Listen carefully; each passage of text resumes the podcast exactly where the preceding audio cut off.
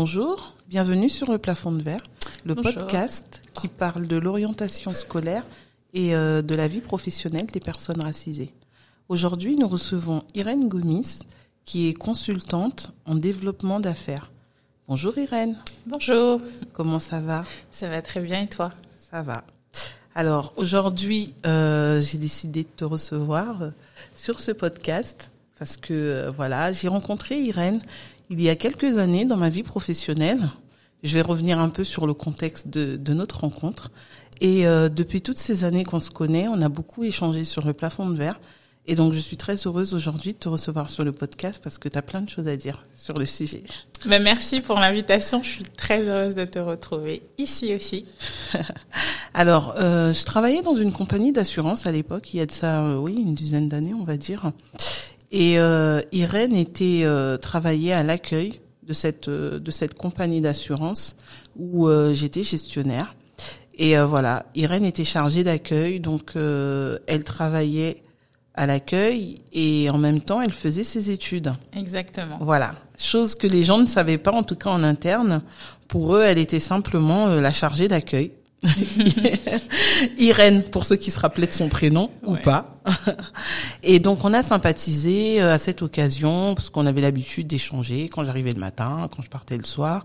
Et donc voilà, Irène euh, m'a expliqué qu'elle faisait ses études à côté. Et, euh, et à côté de ça, elle avait un autre talent qu'on évoquera euh, dans le podcast. Et du coup, euh, ben, j'ai retrouvé Irène à l'issue de ses études, qui a donc euh, développé son parcours. Et c'est ce dont elle va nous parler aujourd'hui. Alors Irène, tu nous racontes? Euh, oui, effectivement, lorsque tu m'as lorsque tu m'as rencontré, je terminais mes études en communication. Et donc euh, après l'obtention de mon master en communication, euh, j'ai commencé à aller à la à la poursuite de ma carrière en tant que chargée de communication. Enfin, je cherchais vraiment un poste euh, qui me convenait, donc dans le milieu de la communication et dans le milieu euh, donc euh, du marketing. Donc j'ai Étant donné que euh, tout le monde connaît en France euh, le problème euh, qui est lié au fait d'être entre parenthèses surdiplômé, même si c'est une aberration de parler de du fait d'être surdiplômé, mais c'est vrai que lorsqu'on a un master, qu'on sort de l'université ou de d'école professionnelle, qu'on est titulaire d'un master et qu'on n'a pas nécessairement l'expérience euh, qui fait qu'on peut, euh, qui fait qu'on peut, euh, qui fait qu'on peut trouver le poste auquel on aspire. il est très très difficile de s'insérer dans la vie professionnelle. Donc moi, effectivement, après plusieurs envois de de CV, etc. J'étais fatiguée et en fait j'ai pris le, j'ai fait le choix donc j'étais j'étais diplômée avec un master et j'ai fait le choix de cacher le fait que j'étais diplômée, euh, Ah, que j'avais un master pour pouvoir rentrer dans le monde de l'entreprise. Ce qui est ce qui est une aberration et voilà. Et ce qu'il y a c'est qu'en fait euh, le fait d'avoir été euh, euh, à l'accueil de grandes entreprises m'a fait un petit peu parce que j'ai fait Iscox mais j'ai fait d'autres entreprises j'ai fait plein de petits jobs et j'ai fait d'autres entreprises après qui euh, parce que je suis quelqu'un de très social et J'adore parler avec les gens en fait. Euh, j'ai vraiment euh, utilisé cette opportunité pour pouvoir comprendre comment le monde de euh, l'entreprise fonctionnait et j'ai compris que celle qui était à l'accueil était souvent devenue assistante et que lorsque tu venais tu devenais assistante et que tu tombais sur les bonnes équipes, c'était vraiment un très bon tremplin Oui, pour euh, progresser pour pouvoir interne. progresser, d'autant plus que quand on est assistante, on peut aussi être assistante de personnes qui ont des postes à haut- haute responsabilité Tout à et que si tu arrives à faire tes preuves, voilà. Et donc en fait, moi, euh, j'ai vraiment, vraiment, euh, après avoir compris que en fait mon master euh, ne servait pas à grand chose à, à, à ce stade-là, j'ai vraiment pris le parti pris de cacher le fait. J'ai dit que j'étais un bac plus 2, où j'avais juste un DUG, euh, voilà. euh, et pour, enfin, j'ai vraiment caché le fait que j'avais un master pour pouvoir rentrer dans de l'entreprise. Euh, et donc finalement, c'est une stratégie qui a été très très payante euh, parce que figurez-vous qu'en fait, euh, j'ai commencé euh, avec un poste d'assistante administrative dans une société un, euh, chez un éditeur de logiciels en fait. Parce qu'il faut savoir que les éditeurs de logiciels et le monde informatique c'est un monde très très business finalement beaucoup plus business que technique étant donné que tous les grands éditeurs de logiciels ont pour euh, clients en fait toutes les grandes entreprises euh, les grandes entreprises de ce monde parce que ce sont eux qui font les logiciels de toutes les sont tous les produits. par ces sociétés en fait. Voilà exactement. Et donc j'ai commencé par être assistante assistante administrative. J'ai eu après l'opportunité de rentrer chez euh, dans le groupe LVMH en tant qu'assistante marketing, mais bizarrement ce n'est pas mon diplôme euh, d'assistante euh, de c'est pas mon master en, en, communication en marketing qui, qui m'a permis d'accéder à ce genre de poste, ce qui aurait dû être le cas parce que si je suis junior et que j'ai un master en communication, ben oui, je peux être assistante marketing quoi. Euh, mais en fait, c'est vraiment mon expérience en tant qu'assistante administrative euh, donc dans cette chez ce petit éditeur de, enfin petit éditeur, ce n'est pas vrai, mais chez cet éditeur de logiciels qui m'a permis d'être assistante euh, marketing euh, donc euh, chez Dom Pérignon, donc dans le groupe LVMH, qui a été une superbe expérience, qui m'a rapproché de mon objectif, parce que finalement, quand j'étais assistante administrative, bah, j'étais très très loin de mes ambitions, parce que bon, ok, euh, je voulais vraiment être dans le milieu du marketing, de la communication. Puis quand je suis arrivée chez Dom Pérignon, tu visais un poste de cadre, quoi, en fait. Ben, un poste dans le marketing. Honnêtement, Aurore, on parle, on parle du plafond de verre. je il y a deux plafonds de verre. Donc il y a le plafond de verre qui en tant que minorité, euh, peu importe que vous soyez de couleur noire, arabe, etc., qui nous est quelque part imposé parce que bon quand tu es une minorité forcément tu fais face à des discriminations mais il y a aussi le plafond de verre qu'on s'impose nous-mêmes mm. euh, moi personnellement en travaillant euh, en commençant en tant qu'assistante dans cette société euh, chez cet éditeur de logiciels lorsque je voyais des cadres qui gagnaient 3 000 euros par mois, 4 000, 5 000 euros par mois, j'étais là, je me disais, bon, peut-être que j'arriverais, ils avaient 50 ans, 45 ans, je, me, je pensais même pas à ça. Donc euh, pour moi c'était un peu inaccessible, donc c'est comme un plafond de verre que je m'auto-imposais. C'était une croyance limitante en fait. Oui, voilà que je m'imposais à moi-même. Donc moi, personnellement, avoir un poste qui était déjà euh, dans le domaine que j'avais étudié, pour moi, c'était déjà euh, quelque chose de très bien. Et puis une fois que j'arrive là, on pourra Après, parler. on pourra parler de la suite. C'était vraiment comme ça que je voyais ça. Puis bon, finalement, après, j'ai quitté le groupe LVMH. Euh, je suis, euh, je suis, euh, je sais pas si je dois dire le nom des sociétés. Enfin, bon, bref, passons. Bon, LVMH, c'était, voilà, on va dire que ça peut avoir du sens, mais pour les autres, effectivement, Ok, c'est ça, oui, exactement. euh, donc c'est ça, j'ai quitté ce, ce, ce. Et puis d'ailleurs, c'était une très bonne expérience parce que finalement c'est dans le milieu du luxe etc voilà. bah, donc c'est pour ça que ça a de l'intérêt quand même de le dire pour les personnes qui visent ce type de voilà de ce type de société qu'elles puissent se dire en tout cas que voilà il peut y avoir des stratégies pour les intégrer peut-être pas forcément avec son background comme tu le disais au mhm. départ. Euh, on peut avoir fait une formation mais peut-être que des fois il faut juste intégrer la société par le bas et ensuite en interne regarder les possibilités qui peuvent s'ouvrir à nous. Ça peut être une stratégie. On ne dit pas que c'est la stratégie, mais ça peut être une stratégie en tout cas. Oui, exactement, exactement. Et euh, après, il y en a d'autres qui ont réussi à l'intégrer de façon tout à fait normale, mais bon, voilà, en tous les cas, euh, voilà. Puis après, j'ai euh, réintégré le monde des nouvelles technologies en tant qu'assistante. Euh, puis j'avais un poste en fait permanent qui était quand même, franchement, en tant qu'assistante, vraiment bien payé. Je vais pas me plaindre. Peut-être que j'ai Peut-être qu'au départ c'était un peu compliqué, mais franchement j'ai eu un CDI, etc. Euh, bien payé, enfin quand même correctement, très décemment payé. J'étais quand même super jeune, euh, et puis je voyais quand même que même s'il y avait un décalage entre les personnes de mon âge qui avaient une couleur de peau un peu plus claire, etc. Et que, enfin en, en tous les cas, comparé aux personnes africaine ou de minorité euh, qui avaient mon âge, qui avaient le même parcours que moi, même comparé aux personnes avec qui j'avais fait des études, je m'en sortais carrément bien en tant qu'assistante, donc je me plains pas. C'est quand même une aberration de parler comme ça aussi parce que bon voilà c'était je j'osais pas le dire mais bon mais je m'en sortais mais on est là pour parler du plafond de verre donc honnêtement je... et puis je vous parle vraiment avec la perspective d'une personne qui était dans le début de la vingtaine c'est ça aujourd'hui elle est complètement différente ma perspective et euh, moi-même quand j'analyse la façon que j'avais pensé auparavant, euh, je réalise en fait pas mal de choses. Mais oui, mais c'est juste qu'il faut se dire en fait, euh, excuse-moi, j'étais un peu coupée. il faut se dire qu'il y a des des jeunes voilà qui qui aujourd'hui pensent comme ça aussi et qui vont se dire bon si je compare par rapport à la moyenne si je compare par rapport à mon entourage si je compare par rapport à aux autres minorités et si je me situe par rapport à ce qui se fait de manière générale oui bon oui je me situe pas trop mal Exactement. Voilà. Donc c'est des raisonnements qu'on peut avoir, mais après effectivement, l'inconvénient des croyances limitantes, c'est ça en fait, c'est qu'il faut mm. pas se comparer, il faut juste se dire ce qui est possible ou pas et repousser c'est possible quoi. Exactement, exactement. Et puis euh, donc en fait, et là je vais passer à l'étape où donc ma carrière c'est vraiment euh, envolée. Envolée, c'est ça exactement. euh, lorsque j'ai réintégré donc le monde des nouvelles technologies euh, en tant qu'assistante, j'étais très très proche euh, des personnes qui étaient dans le service marketing et des personnes qui étaient dans le service commercial. Stratégie. Oui, c'est ça, stratégie. mais en fait, c'était vraiment, je pense, non, c'était pas un calcul, mais c'était par affinité. Mais quoi qu'il en soit, c'est c'est une en stratégie même temps, J'étais rentrée en tant qu'assistante pour pouvoir accéder. Donc oui, c'était une stratégie. Enfin, ça correspondait à ma stratégie de départ, même si après au final ça s'est passé comme prévu, mais c'était même plus calculé quoi. Puis finalement, ces personnes euh, qui aujourd'hui franchement sont encore mes mentors euh, jusqu'au jour d'aujourd'hui euh, plus de je ne sais pas combien d'années plus tard. Ce sont toujours mes références les références que je que j'utilise lorsque je travaille sur de nouveaux projets ou lorsque je suis en recherche de nouveaux postes. Parce qu'effectivement aujourd'hui je suis tout le temps à la recherche de quelque chose de meilleur.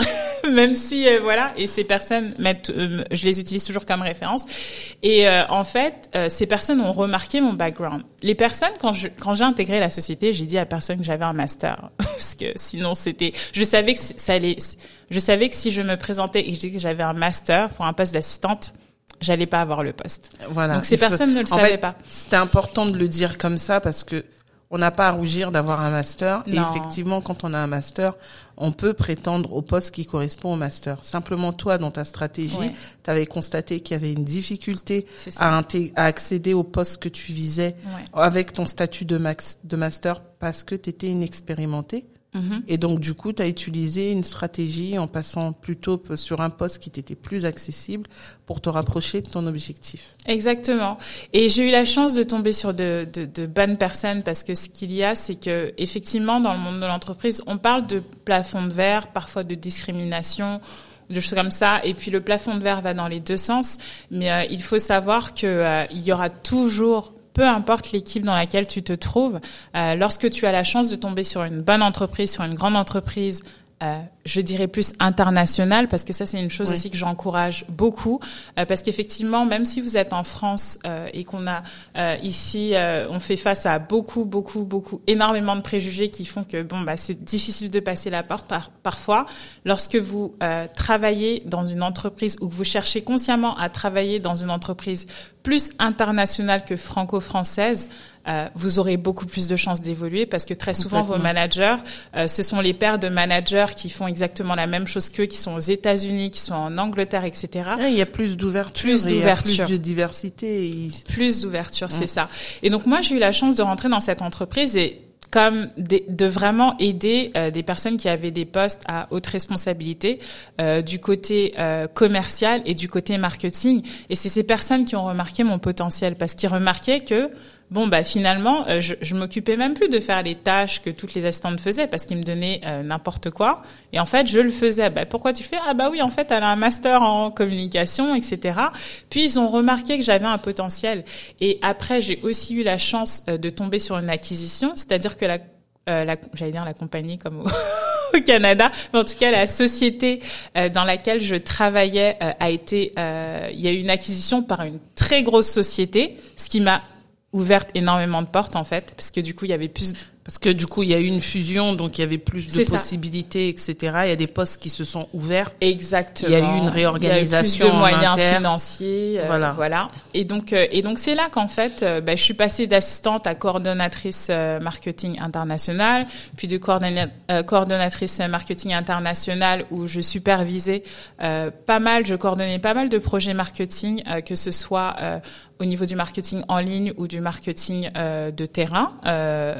Oniba, tu, je pense que tu as vu comment je voyageais et ah tout. oui, oui, complètement. voilà, donc euh, vraiment euh, dans toute l'Europe. Euh, et puis on travaille avec des équipes aux États-Unis aussi. Donc ça m'a, c'est vraiment que là, mon, mon, on va dire deux ans et demi, trois ans après l'obtention de mon diplôme. Je veux dire trois ans après l'obtention de mon diplôme, j'ai commencé à toucher du doigt mon petit rêve euh, d'avoir un poste à responsabilité euh, dans le milieu du marketing ou un poste intéressant dans le milieu du marketing. Donc c'était un poste qui te faisait euh, donc voilà voyager plus voyager régulièrement en, entre l'Europe et les États-Unis voilà. pour euh, effectuer tes missions en fait, hein, exactement les missions qui étaient liées à ton poste. Voilà, et tu le faisais en toute autonomie hein, de ce que j'ai pu voir et des échanges qu'on a eu. Voilà, tu n'étais pas assisté, c'est toi qui étais euh, responsable de ces missions et qui représentait ta société euh, là où tu là où tu te rendais. Exactement, euh, parce que j'ai aussi eu la chance euh, d'avoir des managers qui étaient extrêmement seniors et qui avaient juste parcouru le monde entier euh, toute leur vie et qui étaient super blasés en fait. De voyager, de voyager. du coup, ils, ils ont vu la petite jeune, ils me disaient allez vas-y! Et moi j'étais très contente et ils me faisaient vraiment confiance. Ils me faisaient vraiment confiance et je pense que j'avais un potentiel que j'ai et j'ai j'ai vraiment travaillé dur, c'est-à-dire que euh, c'est pas juste ma rencontre avec ces personnes qui a fait que j'ai réussi à évoluer, c'est ma soif d'apprendre, euh, ma soif de bien faire. Euh, je faisais toujours plus que ce qu'on me demandait, pas parce que euh, je sentais que j'avais quelque chose à prouver, mais parce que je sentais que si je voulais atteindre euh, un certain objectif. Et pour moi mes managers c'était des exemples. Je voulais être comme eux quand j'ai quand je serai grande entre parenthèses. C'est ce qu'on dit je dis ça en riant. Mais c'est ça. Euh, je savais qu'il fallait que j'en apprenne pas mal quoi pour faire ça. Et donc euh, et donc ce qui fait qu'ils m'ont vraiment donné une entière confiance et ça m'a permis d'apprendre mais tellement rapidement. Moi-même j'étais étonnée quoi. Honnêtement c'est ça. Puis aussi le fait d'avoir été assistante. Honnêtement tout le monde les gens j'ai donc j'ai eu plus de deux ans, trois ans en tant qu'assistante vraiment, euh, et les gens ont tendance à un petit peu euh, oui. Euh, c'est un un poste qui est euh, qui est mal perçu, on va dire, sur lequel il y a des préjugés, mais c'est un poste qui est tellement central, sur lequel on apprend tellement de choses, et surtout les assistantes, elles sont au cœur de l'information. Ah, ça c'est vrai, c'est exactement. Quand on va être au courant de ce qui se passe dans une société, il faut parler avec les assistantes. C'est ça, ou les euh, office managers aussi. Voilà. Après, les assistantes de direction, pire encore, parce qu'elles ont accès à une mine d'informations. C'est ça. c'est euh, ça. Voilà. C'est ça. Et puis moi j'ai été euh, donc je suis passée j'ai fait assistante administrative après assistante voilà. Et puis j'ai aussi été assistante exécutive euh, de l'un des vice-présidents de la société. Euh, et donc euh, et donc là c'est pareil. Tu tu as appris tu as vu des choses passer. Et tu dois prendre des décisions parfois à la place de ton vice-président parce qu'il n'est pas disponible à tel moment. Et donc en fait tu apprends tu tu observes comment gérer une équipe alors que t'as pas du tout. Tu comprends ce que je veux dire ou pas? Tu es dans toutes les réunions, mm. etc. Et ça, ça a été, en fait, ça a été ma plus grosse force. Pourquoi, lorsque je suis devenue coordonnatrice marketing, puis ensuite je suis devenue spécialiste marketing, pourquoi j'avais toujours une longueur d'avance sur tout le monde? Parce que je connaissais les tenants, les aboutissants, le, enfin voilà. Parce que en fait, tu t'es pas contenté d'exécuter tes missions en fait, t'en as profité pour apprendre comment ça fonctionnait et pour voir euh, comment ils se basaient dans leur prise de décision. Ouais. Ce qui t'a permis ensuite, quand tu t'es retrouvée toute seule en autonomie, de, de pouvoir avoir cette réactivité dans la prise de décision parce que tu avais déjà observé le process se faire en amont.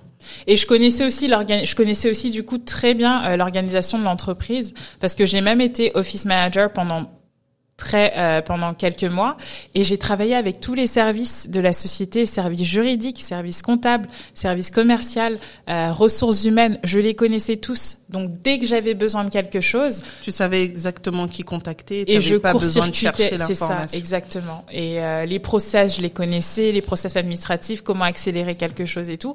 Donc ça m'a donné une grosse force. Donc mm. toutes les à toutes les assistantes qui ne sont qu'assistantes et qui disent ah je ne suis qu'assistante, croyez-moi, vous avez vraiment, vraiment, vraiment un gros potentiel. Exactement, c'est ça. Et puis, euh, et puis voilà. Après, donc, euh, j'ai changé plusieurs fois de société lorsque j'étais ici. Euh, et puis, honnêtement, je suis arrivée. On va dire que j'ai donc ça m'a pris trois quatre ans quand même pour toucher du doigt trois ans pour toucher du doigt mon rêve d'avoir un poste dans le domaine que j'ai étudié. Puis au bout de quatre ans, je sais pas. J'étais bien payée. J'avais un CDI. Euh, j'ai même pris la liberté de quitter une société pour aller dans une autre société et puis euh, pour un meilleur salaire, etc. Donc j'étais vraiment bien payée pour l'âge que j'avais. Euh, CDI. Donc euh, voilà. mais en fait, j'ai senti que il y avait quelque chose qui bloquait. Il y avait quelque chose qui bloquait et en fait, si tu veux, j'ai quand même eu une ascension assez fulgurante quand même, parce que franchement, commencer à l'accueil euh, de deux sociétés, et puis finalement, après, tu te retrouves à gérer des événements de partout, à voyager de partout. Bon, tu avais quand même fait des études à la base pour aussi. C'est vrai. Même si tu as utilisé des moyens détournés pour te retrouver au poste, mais tu avais à la base également investi en faisant des études. Je pense pas que euh, on peut se former en autodidacte, bien entendu, mais vrai. le fait que tu aies également euh, fait une formation en parallèle, ça t'a permis aussi de d'appréhender ce qui se passait devant toi. Oui. De lier euh, la théorie à la pratique, en quelque sorte. Tout à fait. Tout à fait. Mais honnêtement, euh, c'est exactement vrai. Mais après, je là, je, je, je suis quand même, je suis une femme noire d'origine africaine qui est née en France, etc. Et je sais que même des personnes qui ne sont pas victimes de discrimination n'ont pas réussi et qui ont peut-être réussi à trouver un poste dès l'obtention euh, de leur euh, de leur diplôme. Je sais qu'ils ont ils, n'ont pas réussi à atteindre euh, le stade que j'ai atteint en fait en termes de salaire, en termes d'expérience au même âge que moi. Donc euh, vraiment, je franchement, sans vouloir me jeter de fleurs entre parenthèses, je sais que quand même pour euh, arriver au salaire auquel je suis arrivée, arriver aux conditions que j'avais. Enfin, je veux dire, je voyageais, j'allais dans des hôtels 4 étoiles. Tu tu regardes même pas tes notes de frais. Tu peux. Enfin, tu vois ce que je veux dire? Complètement. Euh, J'étais franchement bien, mais pour arriver à ce stade et se dire non, j'en veux plus, euh, alors que et pourquoi je me suis dit j'en veux plus? C'est parce que en fait j'ai réalisé que pour attirer, pour euh, accéder au poste que, auquel je voulais accéder, enfin j'ai comme remarqué qu'il y avait comme une limite d'âge, genre t'es trop jeune, tu pourras pas y accéder, ou t'es trop si, tu pourras pas y accéder, etc. Fallait que tu sois senior à peu près. Fallait que je sois senior et moi tu je passes les 50 ans quoi. Et moi je voulais pas. je, me suis dit je vais pas, euh, c'est pas possible. Et c'est là qu'en fait après, euh, au-delà de ça, je me suis en fait parce que je me suis quand même énormément battue pendant plus de 5, 6, 7 ans. Et je me j'ai réalisé que quand même, euh, attendre 5 ans euh, pour pouvoir avoir le poste que je veux avoir, euh, c'est pas juste, quoi. Le poste que tu visais, c'était quoi exactement? Bah, C'était d'avoir un poste à responsabilité dans le secteur du marketing. C'est quoi l'intitulé de ce poste? Ben, t'en as plusieurs. T'as euh, marketing. Ah oui, c'est vrai. Effectivement, t'es en train de me rappeler. Euh, en fait, je voulais vraiment être marketing manager ou responsable marketing. Voilà, moi, j'étais spécialiste marketing, même si euh, voilà, mon salaire pouvait excéder, par exemple, le salaire d'un marketing manager ou whatever. Je voulais un poste de responsable marketing. Et c'est vrai que tu es en train de me rappeler qu'effectivement, c'était ce que je visais et que quand je regardais autour de moi ce qui se passait par rapport à mon profil, euh, etc. Je sentais que c'était quand même trop demandé. Donc c'est là que tu as rencontré ton plafond de verre. Exactement. Euh, et puis après, c'était, ça allait au-delà. Ça allait vraiment au-delà du monde de l'entreprise parce que là, en fait, je me suis, j'ai vraiment, je suis partie de moi. Je me suis dit quand même, je me suis battue pour arriver à tout ça. Pourquoi ça va être J'avais pas l'énergie là que j'allais mettre. Euh, j'avais pas l'énergie que j'ai déjà investie euh, dans le fait d'arriver à ce stade. J'allais pas euh, reconsacrer la même énergie là pour de pour devenir responsable marketing. C'était juste impossible pour moi parce que j'étais à bout de force quoi, honnêtement. Et là, je me suis dit et j'observais les autres pays parce que j'ai voyagé et je me suis énormément inspirée.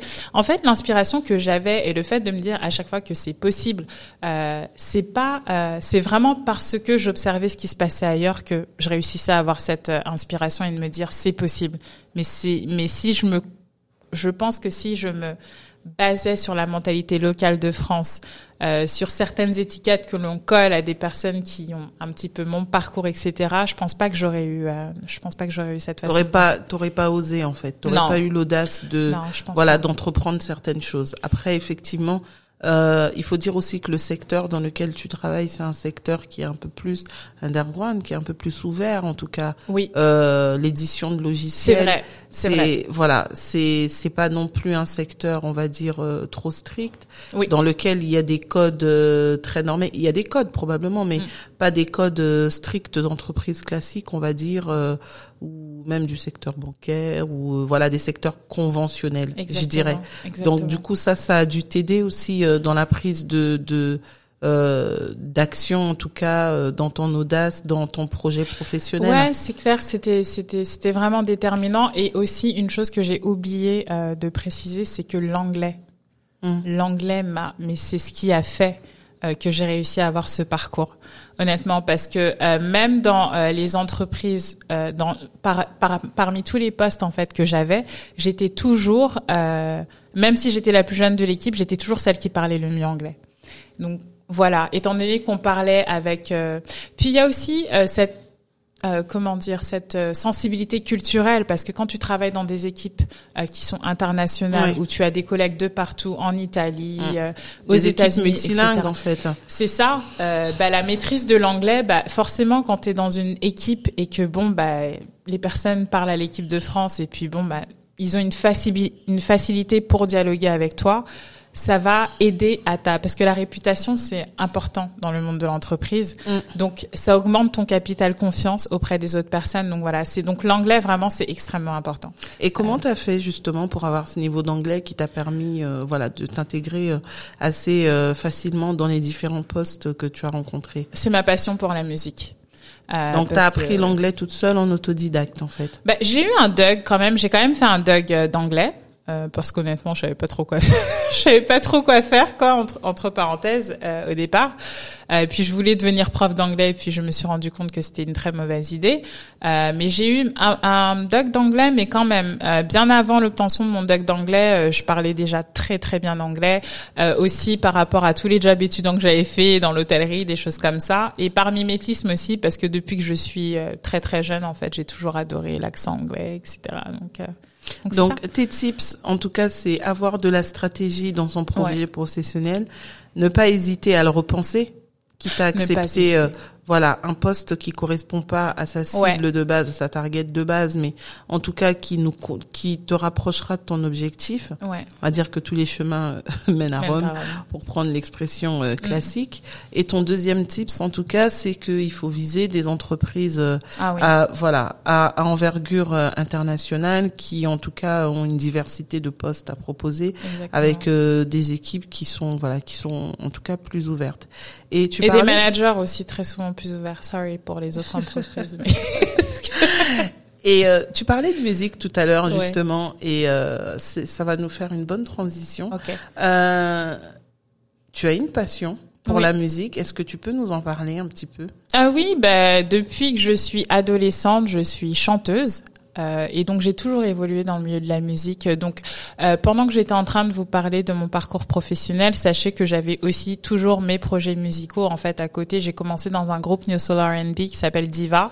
Puis j'ai toujours euh, fait de la musique en parallèle de mes études et en parallèle euh, et en parallèle de mon travail. Et aujourd'hui, donc, tu es une artiste qui euh, qui euh, qui fait des prestations. Euh, tu as produit déjà deux albums de mémoire, il me semble. Un album et puis plusieurs singles. Voilà, et plusieurs singles. Euh, dans quelle catégorie tu tu classes le type de musique que tu chantes? Honnêtement, aujourd'hui, c'est vraiment afro, euh, pop, R&B. Vraiment, mon style de prédilection, vraiment, c'est tout ce qui est R&B, hip-hop je suis vraiment, euh, je suis vraiment dans ce dans ce style de prédilection, mais euh, très très récemment en fait effectivement vous enfin voilà les personnes ont pu me voir euh, dans un registre un peu afro parce que avec l'avènement du nouveau style afrobeats euh, en termes d'influence on voit bien que le nouveau afrobeat c'est vraiment influencé par beaucoup beaucoup beaucoup de genres musicaux. Et on retrouve pas mal aussi des codes un peu R&B au niveau des mélodies au niveau des enfin pas trop au niveau des beats, mais on, retrouve pas mal de codes R&B et voire hip-hop au niveau du visuel euh, dans le nouvel Afrobeat. C'est ce qui a fait que moi aussi ça a réussi à me porter sur ce style et j'ai commencé à progressivement en fait euh, partir du R&B et du hip-hop pour m'intéresser à tous les artistes Afrobeat parce que je suis une fan de musique avant d'être artiste. Donc euh, et puis voilà, je me suis. Et est-ce qu'à un moment tu t'es dit que tu devais faire un choix entre ta carrière professionnelle et ta carrière euh, musicale Il n'y a pas eu un moment où tu t'es dit qu'il fallait que tu privilégies euh, l'une au détriment de l'autre euh, et euh, je crois savoir, et on, on, on, en parlera un peu plus dans le détail dans, dans quelques dans quelques minutes, mhm. que tu t'es rendu à Miami pour participer à un événement d'envergure dans la musique. Déjà, est-ce que tu as, ressenti le besoin de faire un choix entre tes deux carrières? Toujours. Et ensuite, est-ce que tu pourras nous parler un petit peu de cet événement à Miami? Oui, bien sûr. Euh, oui, donc j'ai toujours, euh, j'ai toujours euh, eu euh, cette pression je savais qu'il fallait que je fasse un choix. J'ai jamais réussi à le faire jusqu'à l'année dernière et donc c'est plus de une dizaine d'années après quoi, jusqu'à l'année dernière et je l'ai pas encore tout à fait fait. Euh, mais étant donné que je suis quelqu'un qui a commencé assez tôt dans la musique de façon assez professionnelle parce qu'on avait une vraie structure euh, à l'époque, j'ai toujours réussi à concilier les deux. Enfin, je veux dire, je devais passer mon bac, mais je savais que je devais courir en répétition après. Euh, je sais, donc j'ai toujours été habituée à avoir ce rythme soutenu, qui fait que je me dis bon bah finalement, euh, je vais avoir ce rythme soutenu et je vais pas faire de choix. Donc après, j'ai fait un réel compromis cette année, pardon, euh, cette année parce que c'était juste pas possible euh, de concilier les deux. Mais euh, mais voilà, en tout cas, je fais les deux. Et puis après, moi, euh, justement, euh, la raison pour laquelle je suis partie à Miami, c'est parce que ce plafond de verre dont on est en train de parler et que j'ai réussi en fait à, en tout cas professionnellement, contourner pour pouvoir en en m'exportant, en allant vivre au Canada, parce que désormais je réside au Canada, je ne réside plus en France. ça va faire presque cinq ans que j'ai quitté la France pour le Canada. Et enfin, j'arrive au Canada, j'arrive à accéder au poste que je convoitais euh, sans avoir 50 ans entre parenthèses mais euh, mais voilà mais ce plafond de verre euh, il est aussi valable dans le milieu de la musique d'une autre façon et donc c'est ce qui m'a en fait lorsque j'étudiais en fait l'industrie de la musique ailleurs comparé à celui de la France l'ailleurs m'intéressait beaucoup plus et donc un jour j'ai vu que Puff Daddy, donc euh, P. Diddy, euh, Sean Combs avait euh, a ouvert sa nouvelle chaîne qui s'appelle avait ouvert sa nouvelle chaîne une nouvelle chaîne qui s'appelle Revolt TV, hein? euh, Revolt TV là qui était entre parenthèses en tout cas à l'époque en concurrence directe avec BET, MTV, etc. Il l'a ouverte en 2013. Ouais c'est ça et donc euh, par rapport euh, à cette ouverture au lancement de cette nouvelle chaîne il a il a il il a lancé pas mal d'initiatives en fait afin de de la promouvoir et afin de voilà, d'attirer son audience d'une façon ou d'une Et donc ils organisent tous les ans jusqu'à jusqu'à ce jour une conférence. Euh, ils organisaient en tout cas à l'époque une conférence annuelle qui s'appelait Revolt Music Conference. Et euh, donc moi en fait pour pouvoir euh, apprendre beaucoup plus au niveau de la musique, comment moi-même je pouvais en tant qu'artiste évoluer et en tant qu'aussi professionnel du marketing évoluer parce que c'était vraiment une conférence qui alliait euh, musique en tant que euh, tout ce qui tout ce qui touchait à la musique en tant qu'artiste, comment gérer sa carrière, mais qui euh, touchait aussi à toutes les personnes en fait qui créent l'industrie de la musique, donc les professionnels qui travaillent dans des sociétés que ce soit Apple Music, Google ou des choses comme ça. Donc ça, ça ça vraiment ça regroupait vraiment tout ce qui me ce qui me ce qui ce qui me ce qui me ce qui m'intéressait. Donc et puis ces deux événements en tout cas dans l'industrie musicale euh, qui réunissait en tout cas euh, les grandes maisons euh, voilà de, de, Russell Simmons américaines avec des intervenants de qualité qui faisaient des talks pendant tout le long et des grands producteurs hein, tu, tu, avais cité en tout cas les producteurs de Nicki Minaj de voilà de, de, de plusieurs grosses stars américaines. Exactement. et donc toi tu t'es levé comme ça et tu t'es dit tiens je vais aller à cette conférence j'y ai ma place. Oui carrément. Euh, moi, j'ai vu, en fait, j'ai vu toutes les personnes qui que je suivais en interview pendant des années et des années et qui ont fait que j'ai réussi à développer cette passion pour la musique, euh, que ce soit euh, euh de, enfin c'était il y avait tout le monde en fait. Les toutes les personnes tous les execs de Bad Boys euh, même les personnes de New Edition euh, euh, euh Michael Bivins pour les personnes qui ont suivi euh, New Edition qui est quelqu'un qui c'est quand même celui qui a découvert les Boys to Men. Tous tous les A&R toutes ces personnes qui faisaient le milieu de la musique étaient là-bas. Tout le monde. Je peux même pas les citer là tellement il y en avait mais il y avait juste tout le monde là-bas. Et je me suis dit waouh! En fait il suffit que je prennent un billet d'avion pour pouvoir rencontrer ces personnes euh, que je pensais ne jamais rencontrer euh, de toute ma vie. Et en plus, ils seront tous là-bas. et du coup, tu as pris ton billet, tu y allais toute seule comme une grande. Euh, c'est ça, j'ai pris mon billet, j'ai réservé mon hôtel, j'y suis allée et c'est vraiment, la, je pense jusqu'aujourd'hui, la meilleure décision que j'ai pu prendre de toute ma vie. parce que lorsque je suis arrivée là-bas, lorsque je suis arrivée là-bas, j'ai tu peux, enfin, il y avait même euh, Andre Harrell qui, qui nous a quittés il y a pas très longtemps. Euh, Andre Harrell, c'est lui qui a découvert Mary J. Blige, c'est lui qui a fait, euh, qui a qui a, c'était le fondateur de Uptown Records et mm. c'est lui qui a, enfin voilà, tous les artistes de Uptown Records, de Mary J. Blige, Puff Daddy, etc. C'est vraiment lui. c'est l'un des pères fondateurs limite de, de, de tout ce qui s'est passé au niveau New Jack Swing, R&B et hip hop. Et j'ai même eu l'opportunité de lui parler quoi. C'est, enfin voilà. Et c'était vraiment en plus, étant donné que c'était une conférence qui, euh, qui euh, mine de rien, à l'époque c'était la première édition, donc il y avait pas trop de monde. Hmm. Euh, il y avait pas trop. Donc du coup, ces personnes étaient accessibles pour échanger, etc. et tout ça. Euh, très accessible et j'ai énormément appris. Il y avait euh, il y avait toutes les personnes du Breakfast Club. Euh, je crois que Charlemagne the God. Non, Charlemagne the God, il était pas là, mais il y avait Angela Yee, il y avait DJ Envy, etc. Et donc c'est des personnes qui travaillent dans le milieu de la, dans le milieu de la musique comme nous, on travaille dans d'autres milieux, que ce soit les assurances, les nouvelles technologies, etc. Et qui t'expliqueront en fait comment, euh, voilà, comment euh, comment performer dans ton domaine. Exactement. Donc c'était super intéressant. J'ai super bien appris. J'ai j'ai vraiment énormément bien appris. Et puis euh, euh et quand je suis partie, euh, une chose qui m'a aussi vraiment motivée et qui m'a fait comprendre que ma place elle n'était plus en France.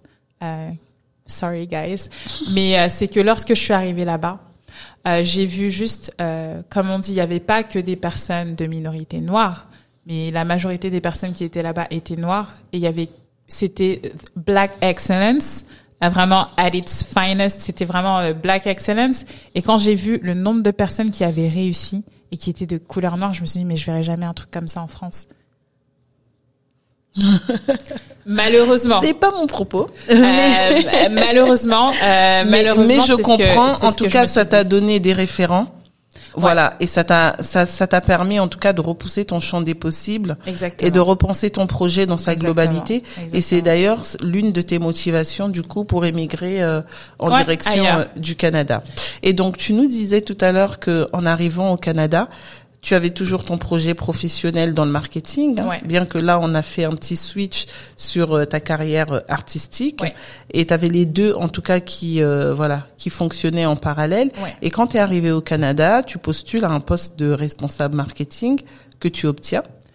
Euh, bah, ça c'est pas tout à fait, euh, ça c'est pas tout à fait euh, euh, passer comme ça. comme ça. Je suis arrivée au Canada. Euh, honnêtement, j'ai fait une quarantaine. Franchement, en trois mois, j'ai fait près d'une quarantaine d'entretiens, en sachant que quand tu as, quand tu postules à des postes à haute, enfin responsabilité. Euh, forcément, lorsque tu arrives sur place et que tu as un entretien, en fait, c'est cinq entretiens parce qu'il faut que tu rencontres le dirigeant d'entreprise, etc., etc. Donc, en fait, en tout, j'ai j'ai eu l'opportunité d'accepter des postes euh, donc euh, de, de, de, responsable marketing, etc., que j'ai refusé. Et le poste que le premier poste que j'ai accepté, ce n'était pas un poste de responsable marketing, c'était un poste euh, en support aux ventes qui pour moi stratégiquement allait plus me permettre d'arriver à cet au poste que tu visais. Exactement. Euh, donc voilà, j'avais l'expérience pour le poste. C'était pas exactement euh, un poste que j'avais fait par le passé, mais j'avais évolué dans ce. C'est pour ça qu'ils m'ont recruté. Euh, et puis en plus, c'était un poste normalement pour lequel ils, recherchaient quelqu'un de très senior. J'étais pas senior, ils m'ont donné ma chance. Euh, donc j'ai effectivement accepté ce poste et et, et voilà. C'est ça c'est ça s'est bien passé.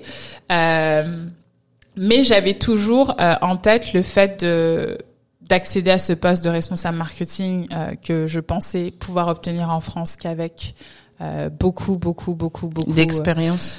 voilà, c'est ça. Euh, et donc, au final, j'ai quitté ce poste parce que j'ai trouvé un poste de stratège marketing qui se rapprochait un peu plus de mon objectif. et donc, lorsque j'ai quitté ce poste, il a fallu que je trouve un remplacement euh, parce que je n'étais pas arrivée au fin, à la fin de mon contrat. Euh, néanmoins, euh, je voulais pas, je voulais pas être entre parenthèses un peu endormie par le salaire que je gagnais et puis oublier mon objectif parce que c'est ça. Il ne faut pas penser salaire, je pense, lorsqu'on lorsqu'on lorsqu'on veut se développer. oui, il faut voir sa carrière au global. Et puis le salaire suivra si vous prenez les bonnes décisions, quoi. donc voilà. Et j'ai une Et là, tu as rencontré ton plafond de verre. Exactement, même en arrivant. c'est ça. Euh, après, je sais pas si c'est, euh, oui, bon, on peut dire que c'est un plafond de verre. Mais euh, moi, je, je, parle de discrimination, quoi. Euh, discrimination pure et dure. Il n'y a plus de plafond de verre ou de mots un peu poétiques. Où euh, je me rappelle que ben il y avait une personne qui travaillait à l'accueil de cette de cette grande société euh, qui euh, justement euh, était un petit peu dans la même situation dans laquelle j'étais quelques années avant, à savoir elle avait un diplôme, elle n'avait pas eu l'expérience qui lui permettait d'accéder au poste auquel elle voulait accéder. Donc, lorsqu'ils m'ont dit, écoute, on, on, est triste que tu nous quittes et on aimerait que tu nous, on aimerait que tu nous, que tu nous aides à trouver une remplaçante, j'ai pensé à elle, sachant qu'elle n'avait pas d'expérience, mais je m'étais dit que j'allais tout faire pour l'aider, même après avoir quitté la société, pour pouvoir, pour qu'elle l'aider à progresser. C'est ça, avoir un succès et surtout assumer son poste parce que moi l'idée c'est pas non plus d'aider une personne parce qu'il faut l'aider, il faut que la personne elle, ait les compétences pour et qu'elle soit euh, qu'elle soit vraiment opérationnelle afin de remplir toutes les tâches qu'elle doit remplir. Euh, surtout si c'est moi qui l'ai référé, il faut assurer derrière. Oui, tout à fait. C'est ça, faut assurer derrière.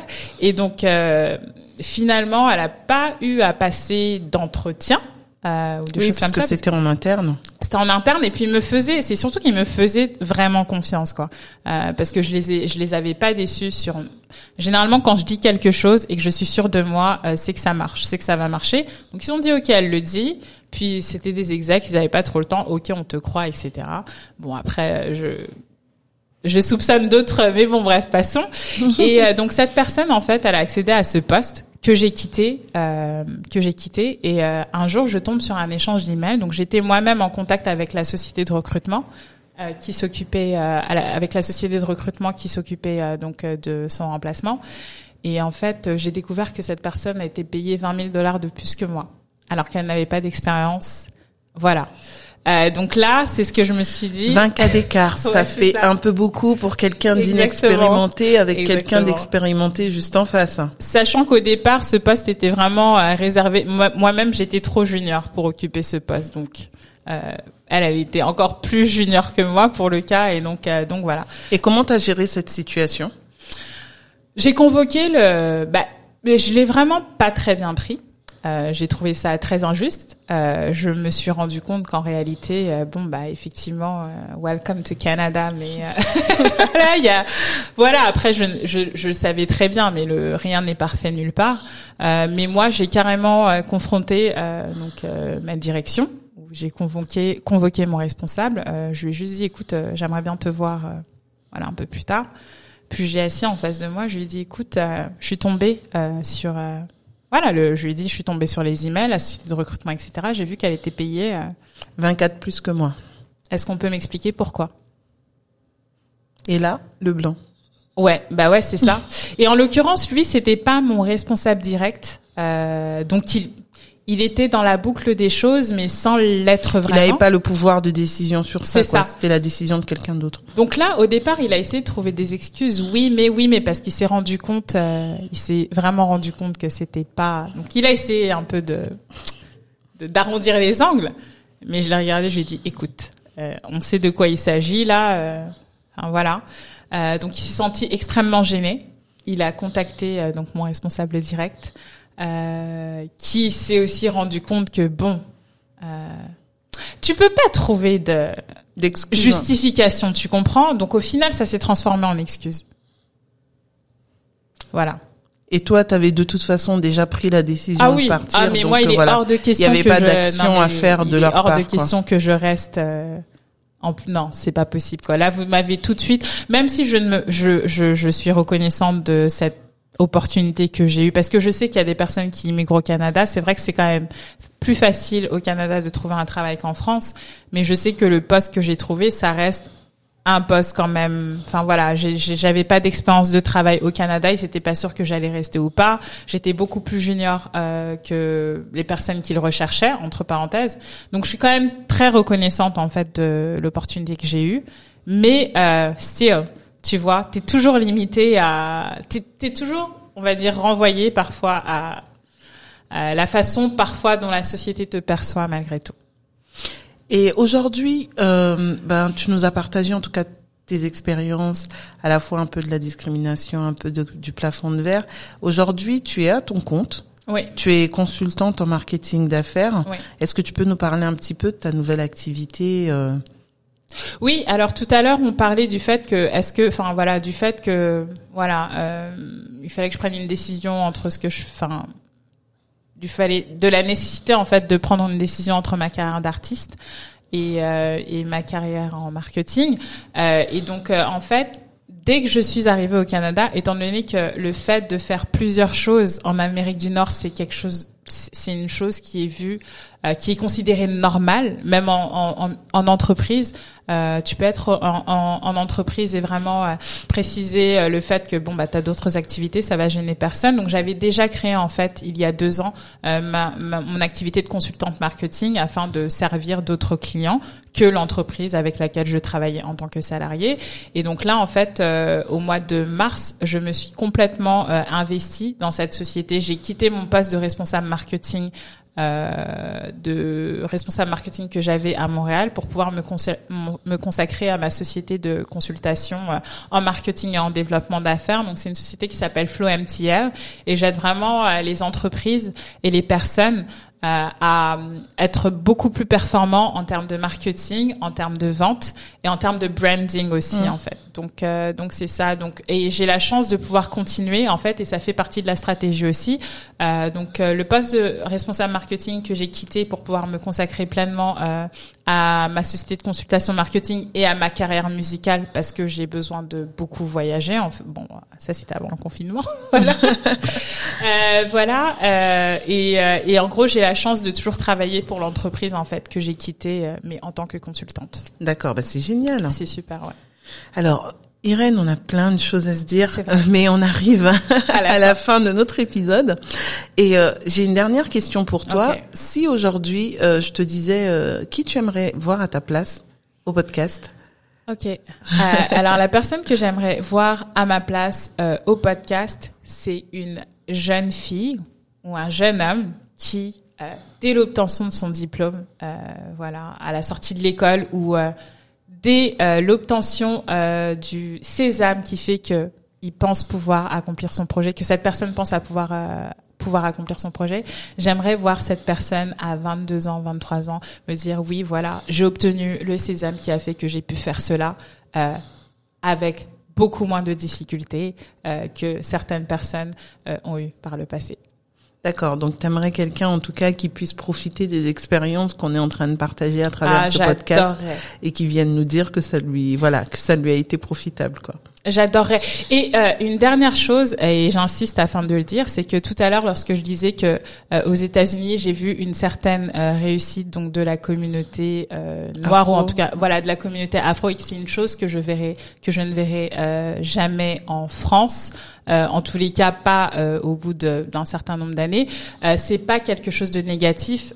pour moi, c'est vraiment une réalité. Ce sera possible, mais ce sera possible si des personnes comme nous comprennent que parfois il faut aller chercher ses armes ailleurs pour pouvoir revenir chez soi et, euh, et voilà faire avancer les choses tout comme je l'ai fait et tout comme énormément de personnes euh, l'ont fait parce que je vis au Canada mais je suis toujours euh, de retour en France et je suis toujours à, à vouloir faire avancer les choses en France en m'étant servi euh, de ce que j'ai vu ailleurs quoi. Donc c'est c'est je voulais juste voilà apporter cette bon, en tout cas moi je dirais que des, des témoignages comme le tien euh, vont permettre en tout cas qu'il y ait de plus en plus de personnes qui ne restent pas dans leur entre-soi. Et donc ça également c'est un appel aux personnes qui nous écoutent. Si vous voulez partager vos expériences euh, de vos expériences du plafond de verre comment vous avez développé des stratégies euh, dans votre carrière pour pouvoir vous retrouver au poste que vous visez et, et vous avez réussi à contourner le plafond de verre, contactez-nous sur les réseaux sociaux. Merci beaucoup Irène d'avoir été parmi nous aujourd'hui. Merci à toi. Euh, C'était un plaisir. Oui. Et donc vous êtes sur euh, le plafond de verre, le podcast qui parle de l'orientation scolaire et de la vie professionnelle des personnes racisées. Je vous dis à bientôt pour un nouvel épisode.